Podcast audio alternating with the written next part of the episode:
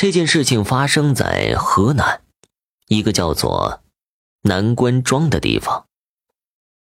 南关庄靠着运河，早些年也是一处重要的货运港口。南关庄也因此而一直比附近的其他村庄富裕。七年前，南关庄村子边上有一条大马路要修。于是，很多南关庄的地就为卖去挖成了大坑，取土垫路。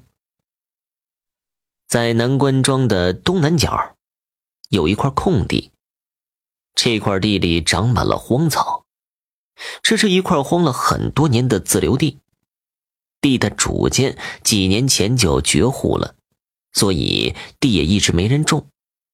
最主要的是，这块地它有点邪乎。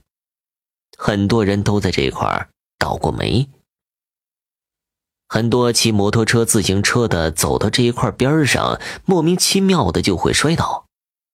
地头有一个河沟，往年夏天雨水大的时候，河沟里会有很多鱼，但是很少有人敢下去捉，因为地边的河沟因为捉鱼而淹死的人，历来已经有十几个了。好巧不巧的是，新的柏油路正好就从这块地里穿过。因为修路需要很多的土方，加上负责这条路段的是个西北来的包工头，那工头干了多年的工程了，对鬼神之事向来嗤之以鼻。于是，他就跟村里管事的人商量，完整的买了这块荒地，拿去挖土。还趁机压了价格，村民再三的劝说，可工头根本就不相信。就在开工的第十天，诡异的事情就出现了。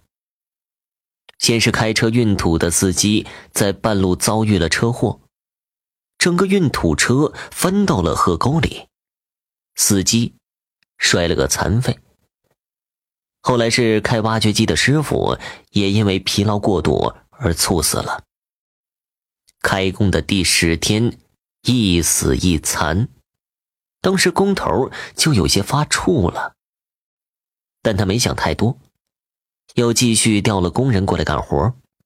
开工的第十三天夜里，工头梦见一个身穿藏青色长袍的老者过来找自己，让自己哪儿来的回哪儿去。这块地是自己的地盘谁动就报复谁。工头早上醒来的时候，就感觉四肢酸软，浑身无力。随后他就去了医院，医生没检查出毛病，只告诉他回家多注意休息就好了。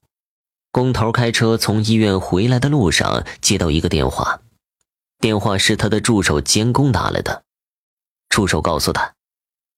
两个开铲车的师傅都疯了，正在开着车互相撞呢，谁都拦不住。工头听到这个消息，当时就懵了。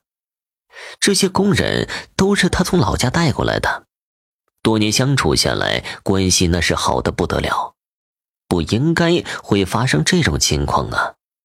他赶忙就开着车子往工地去了。